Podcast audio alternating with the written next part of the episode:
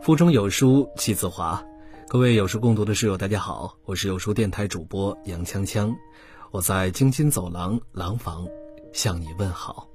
今天为你分享的文章来自于唐一，网红美女晒自拍，机长终身禁飞，别等到失业才想起专业。十一月三日，有网友晒出一张照片，称有无关乘客进入飞机驾驶室，并在驾驶室就坐。从配图来看，一名年轻女子在飞机驾驶舱单手比一个 V 字，原微博还配了文字：“超级感谢机长，实在是太开心了。”这名女子没有穿制服，也没有任何证件，因此可以判断不是机组的工作人员。有知情人爆料，机长为了撩妹，竟然不顾飞行安全，让网红女进了机舱，甚至还有人说，两个人在机舱亲昵了好一阵。而多名民航专家则表示，从网传图片中的仪表设置、通讯频率等众多细节，可以判断这张图片就是在真实客机飞行中拍摄的。听到这个，我的内心真的是非常的愤怒。在万米高空承载着过百名乘客的商业航班，这位机长居然允许一个无关人员进入驾驶舱拍照，还有没有把乘客们的安全放在眼里呢？别以为乘客随随便便进入驾驶舱是一件无关紧要的小事儿。九四年三月二十三日，俄航五九三号班机，第一副机长把自家的小孩放在了机长位上，体验过程中，小朋友不慎接触到了部分自动驾驶功能，飞机立刻翻滚近九十度，并开始下坠。在座的第二副机长尝试挽回失败，葬送了七十五条性命。飞机驾驶舱几百个按钮，你不小心按了其中一个，可能整架飞机的人都会没命。因此，各国的民航规章都严令禁止无关人员进入驾驶舱。十一月四日，桂林航空发布声明，证明这件事发生在二零一九年一月四日桂林到杭州的航班上。桂林航空决定对当事机长给予终身停飞的处罚。对于涉事的其他机组成员，则以无限期停飞，并接受公司的进一步调查。有网友评论：“这是当今以来成本最高的泡妞行为。”要想成为机长，往往需要二十年以上的积累。好的机长年薪过百万，终身禁飞意味着这位机长的损失起码千万起，之前几十年的积累也毁于一旦。不会有航空公司还敢用它。我想，这位机长不是不知道无关人员不能进入驾驶舱，但内心就是存在着侥幸心理。不就是拍拍照吗？应该没什么事儿吧？但飞机的安全容不得半点侥幸心理。他的行为说明了他非常不专业，根本不配当一名民航机长。在职场中，你可以稚嫩，可以懵懂。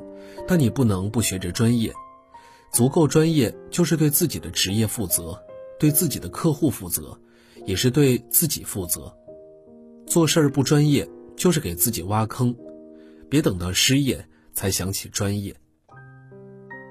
之前有一个流行很广的概念叫做伪工作，不少人看似在上班，实际只为混一口饭吃，从来不把自己的工作当一回事儿。说到底，就是做事儿不专业。我大学的时候在一家新媒体公司实习，就是有这样的一位同事，他每天踩着点上班，来到公司的第一件事就是慢悠悠的吃早餐，一边吃一边刷抖音、微博。等他吃完早餐，上班时间已经过去了半个小时，然后他才打开电脑开始工作，但工作他也不认真做。总是一边工作一边开着微信和别人聊天还不时的发出笑声。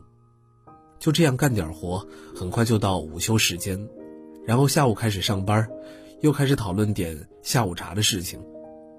吃完下午茶，再做点事情，又到了下班时间。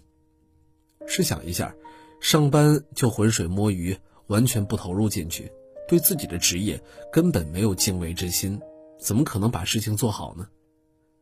据说他进公司两年了，和他一起进来的同事已经可以独立运营一个公众号，他还是做着最基本的排版、转载的工作。有一次，我们接了一条广告，老板交给他负责，客户把文案发过来，一再叮嘱要加上链接和二维码，否则无法引流。他在工作群里说没问题，但是把文案排好版之后，他随手就把文案推送出去，连检查都不检查，甚至都没有给客户过目一下。十分钟后，客户就在群里发飙，说了一百次要把链接和二维码加上，你们加上了吗？原来他排好版之后，也没想着检查一下，觉得不会出错就发出去了，结果忘记放链接和二维码，读者看了文章也没法下单购买。老板一再道歉，答应免费重发一次，这才平息了对方的怒火。而我这位总爱混日子的同事，也终于被老板辞退了。后来听其他同事说，他去了另外一家公司。还是做着最简单的排版转载工作，还是一如既往的混日子。后来换了好几家公司，都没有很好的发展。我一直在想，他都快三十岁了，在职场上打拼，怎么就想不通“专业”二字呢？所谓专业，就是把自己融入到职业之中，凡事站在自己岗位的角度，去审视自己的每一个举动，力求将事情做到全面深入。乃至挖地三尺。你是一名老师，那就要对教材了如指掌，并且研究什么样的教学办法更受学生欢迎，而不是一下班就想着去玩。你是一名医生，就要熟知医疗器械的用法，知道哪一种药物最能治愈患者，副作用最少，而不是随便给患者开药。你是一名司机，就不能酒驾、疲劳驾驶。平时要养好精神，为长时间的驾驶做准备。很多时候，人和人的差别就体现在简单的事情是否能够做到极致。只有足够专业，你才算是足够称职，才能在自己的岗位上做出一番成绩。专业是每个职场人的生命线，也是你的老板和客户选择你的唯一理由。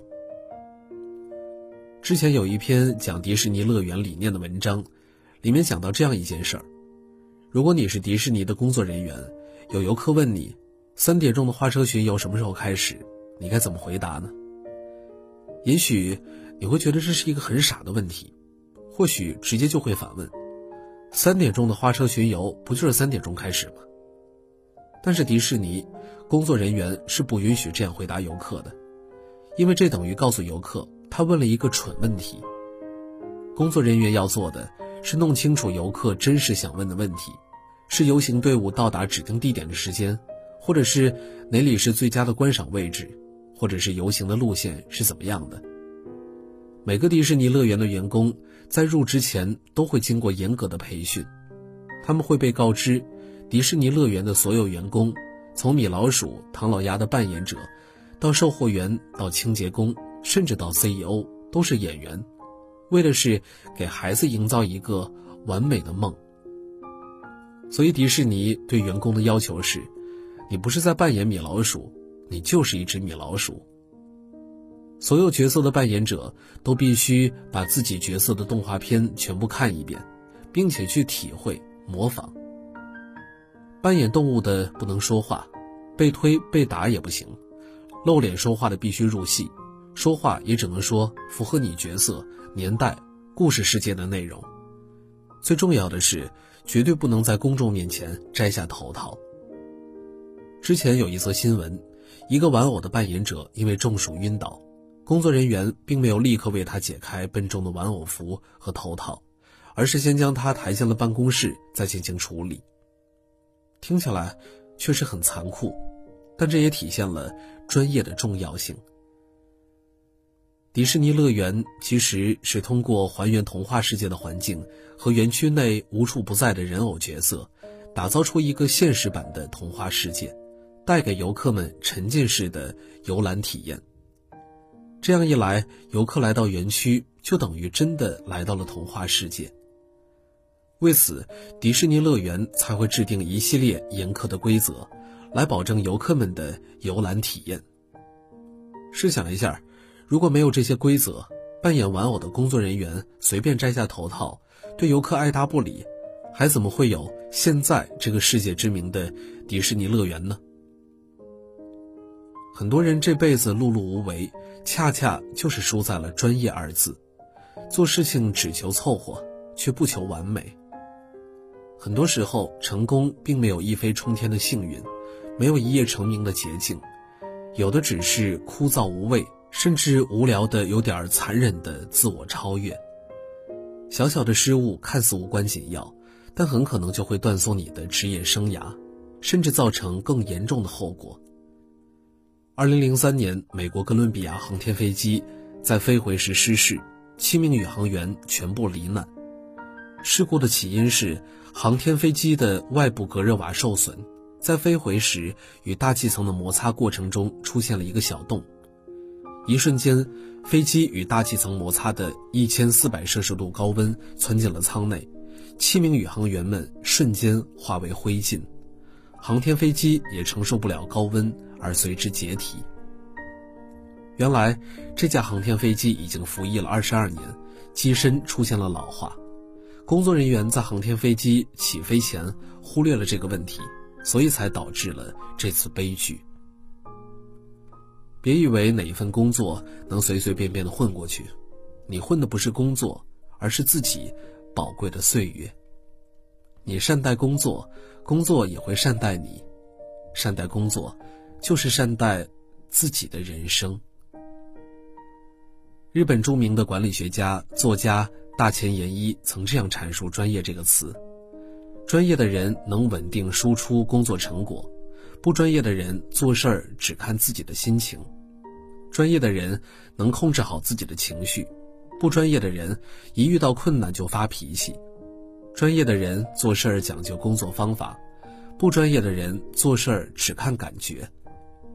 试想一下，我们在职场中没资源、没人脉，靠什么才能脱颖而出呢？唯有专业。专业精神代表着成事的能力，也是做事的态度。它不仅需要你能够积极打磨自己的专业知识和技能，还需要你专心专注，把自己的心血注入到自己的职业之中，把事情做到完美。这样一来，用户的需求。就能够最有效的解决。